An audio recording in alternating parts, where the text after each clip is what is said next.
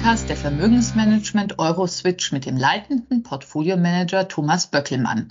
Herr Böckelmann, der erste Monat des Jahres ist vorbei. Wie würden Sie ihn denn zusammenfassen? Ein wirklich grandioser Start, muss man wirklich sagen. Manche Aktienmärkte zehn Prozent zugelegt, auch die Anleihenmärkte konnten sich signifikant erholen in dem Maße, wo zumindest bis zur, Jahr, äh, bis zur Monatsmitte ähm, die Zinsen gesunken sind. Jetzt so ein bisschen eine Pause eingelegt. Aber auf der Aktienseite sehr guter Start und ähm, die Statistik hat es ja schon wahrscheinlicher gemacht nach den schweren Einbrüchen in 2022, dass wir hier eine Erholung sehen. Aber ich muss sagen, die war sehr, sehr schnell, sehr, sehr heftig. Ähm, es sind auch wieder die Verlierer des Vorjahres stärker gestiegen als die Gewinner. Das ist zum gewissen Grad normal.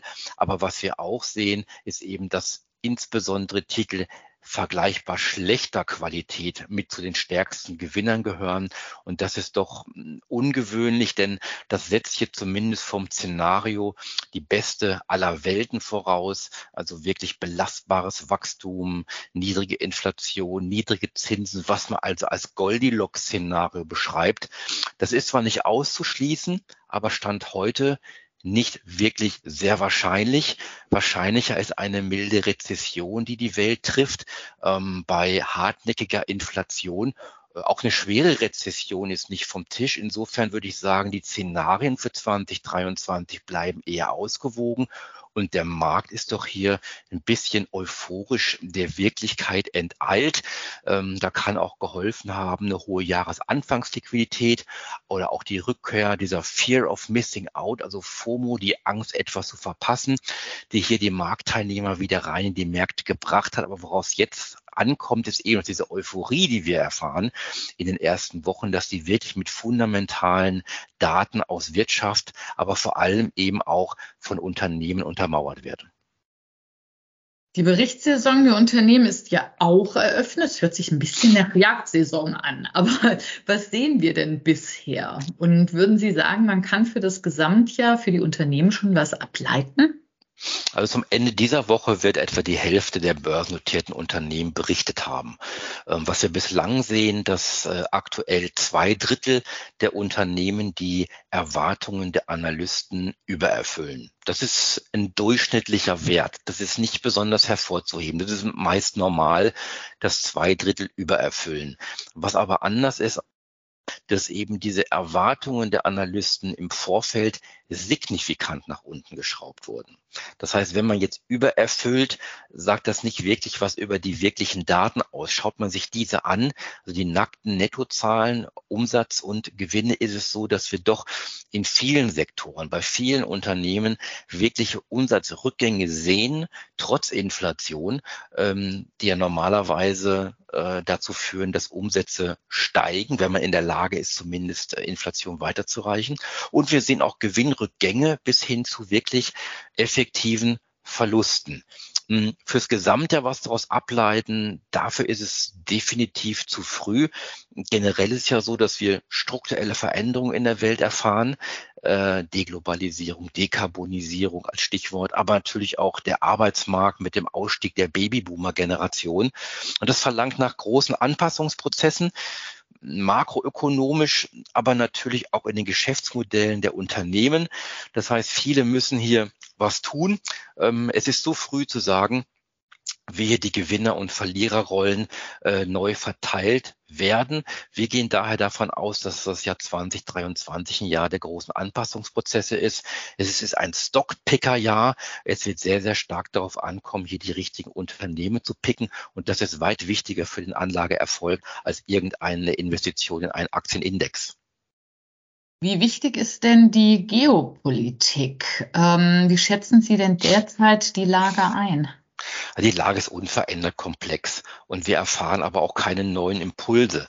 Also ich persönlich bin sehr, sehr dankbar für das äh, Weltwirtschaftsforum in Davos, dass es dort von vielen ähm, Führern der Politik weltweit Bekenntnisse gab zu Globalisierung, zu Marktwirtschaft. Das ist ja äh, mittlerweile äh, kein, kein Standard mehr. Insofern ist das sehr, sehr zu begrüßen. Und wir sehen auch zumindest, dass zwischen USA und China, klar gibt es weiter die Reibungen zwischen Nummer eins und zwei der Weltwirtschaft, aber es ist ein bisschen ruhiger. Zumindest hat man das Gefühl, vielleicht hat man erkannt, dass die gegenseitigen Abhängigkeiten sehr, sehr stark sind und dass man sich hier im Zweifel selber schadet. Zur Ukraine selber, da können wir uns keinen Kommentar erlauben. Das können wir alles nicht beurteilen. Aber Fakt ist, ähm, dass auch Ukraine zu starken Anpassungsprozessen geführt haben, eben im Bereich der Energie- und Rohstoffversorgung und Lieferungen. Das ging doch alles sehr, sehr schnell, unerwartet schnell und hat hier die Flexibilität der Unternehmen gezeigt.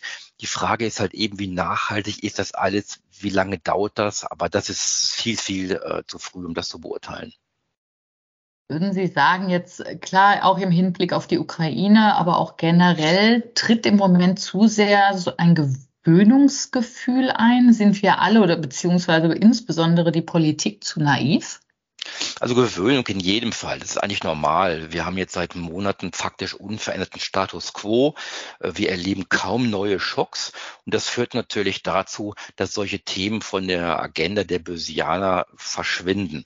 Das hat nichts mit Naivität zu tun, sondern ist einfach der Tatsache geschuldet, dass die Ungewissheit unverändert da ist und Ungewissheit lässt sich kaum bewerten, kaum preisen und insofern blendet man das häufig äh, aus Investmententscheidungen aus. Das ist sicherlich auch richtig, das so zu machen. Anders ist es bei, bei äh, betroffenen Unternehmen. Ähm, da ist und bleibt natürlich die Ungewissheit lähmend, äh, muss man ganz klar sagen. Ähm, deswegen Naivität in der Politik, das mag ich auch nicht beurteilen, ob man da naiv ist. ist sicherlich kann man, denke ich mal, einiges anders machen, aber da steht uns kein, kein Urteil zu. Ähm, man sicherlich die USA zeigt hier weiterhin Dominanz äh, in der Politik, in der Wirtschaftspolitik. Äh, das sind Sachen, da würde man sich wünschen, äh, dass vielleicht auch Europa ein bisschen anders agieren würde. Aber vielleicht passiert noch einiges da in 2023. Wir haben gerade gesagt, Europa im Vergleich zu den USA. Würden Sie denn äh, im Moment die Lage einschätzen, dass die USA besser dasteht?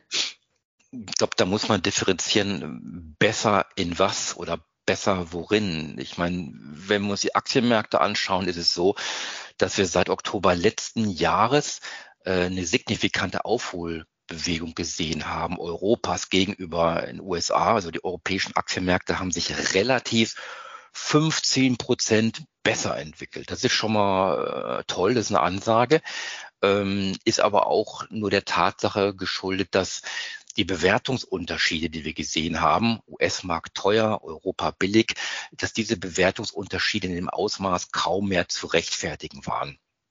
Und insofern hat man hier sicherlich was von dieser viel Fehlbewertung äh, zurückgenommen an den Märkten. Hm. Wenn man sich Unternehmen selber anschaut, würde ich auch nicht sagen, äh, dass die USA besser ist als Europa. Viele, viele Unternehmen in Europa sind absolute Weltspitze äh, und werden sich ja auch erfolgreich weiter im Wettbewerb schlagen.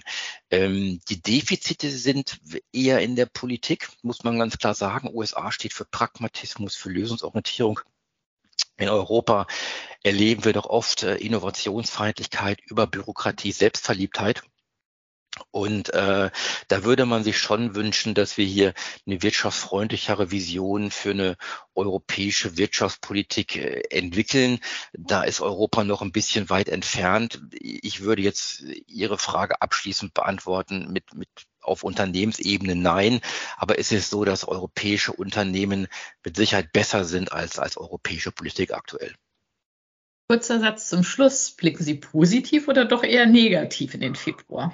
Uh, da ist meine Meinung noch nicht gefestigt, muss ich Ihnen sagen. Ist noch nicht so relevant. Für uns sind die bis Jahresende oder die nächsten zwölf Monate viel, viel wichtiger für unsere Entscheidungen als das, was in, in zwei, drei Wochen passiert. Aber wenn Sie schon danach fragen, ich meine, ich hatte ja eingangs gesagt, es ist schon krass, die Dynamik, die wir sehen. Also es ist viel Momentum im Markt, es ist auch viel FOMO äh, im Markt. Das kann uns sicherlich noch weiter tragen.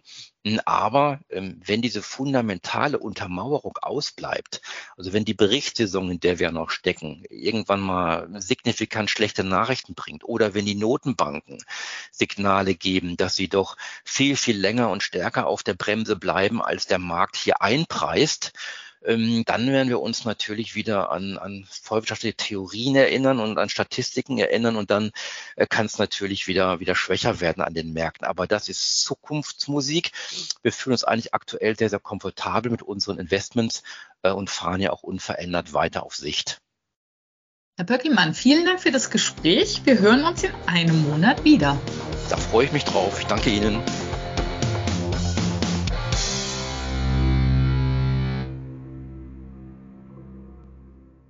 Rechtlicher Hinweis. Dies ist eine Werbemitteilung. Wertentwicklungen in der Vergangenheit sind keine Garantie für künftige Erträge. Der Podcast dient ausschließlich der unverbindlichen werblichen Information und stellt weder ein Angebot noch eine Beratung, Empfehlung oder Aufforderung zum Kauf oder Verkauf eines Wertpapiers, eines Finanzinstruments oder einer Finanzanlage dar. Der Podcast kann eine Anleger- und anlagegerechte Beratung durch einen Anlageberater vor dem Abschluss eines Wertpapiergeschäfts nicht ersetzen. Die enthaltenen Informationen stellen keinen Prospekt dar und sind nicht als Entscheidungsgrundlage für die Beurteilung einer hierin beschriebenen Anlagemöglichkeit gedacht. Den Chancen eines Finanzinstruments stehen stets auch die entsprechenden Risiken, wie zum Beispiel Kursschwankungen oder Ausfallrisiken gegenüber. Wertpapiere können im Wert steigen oder fallen.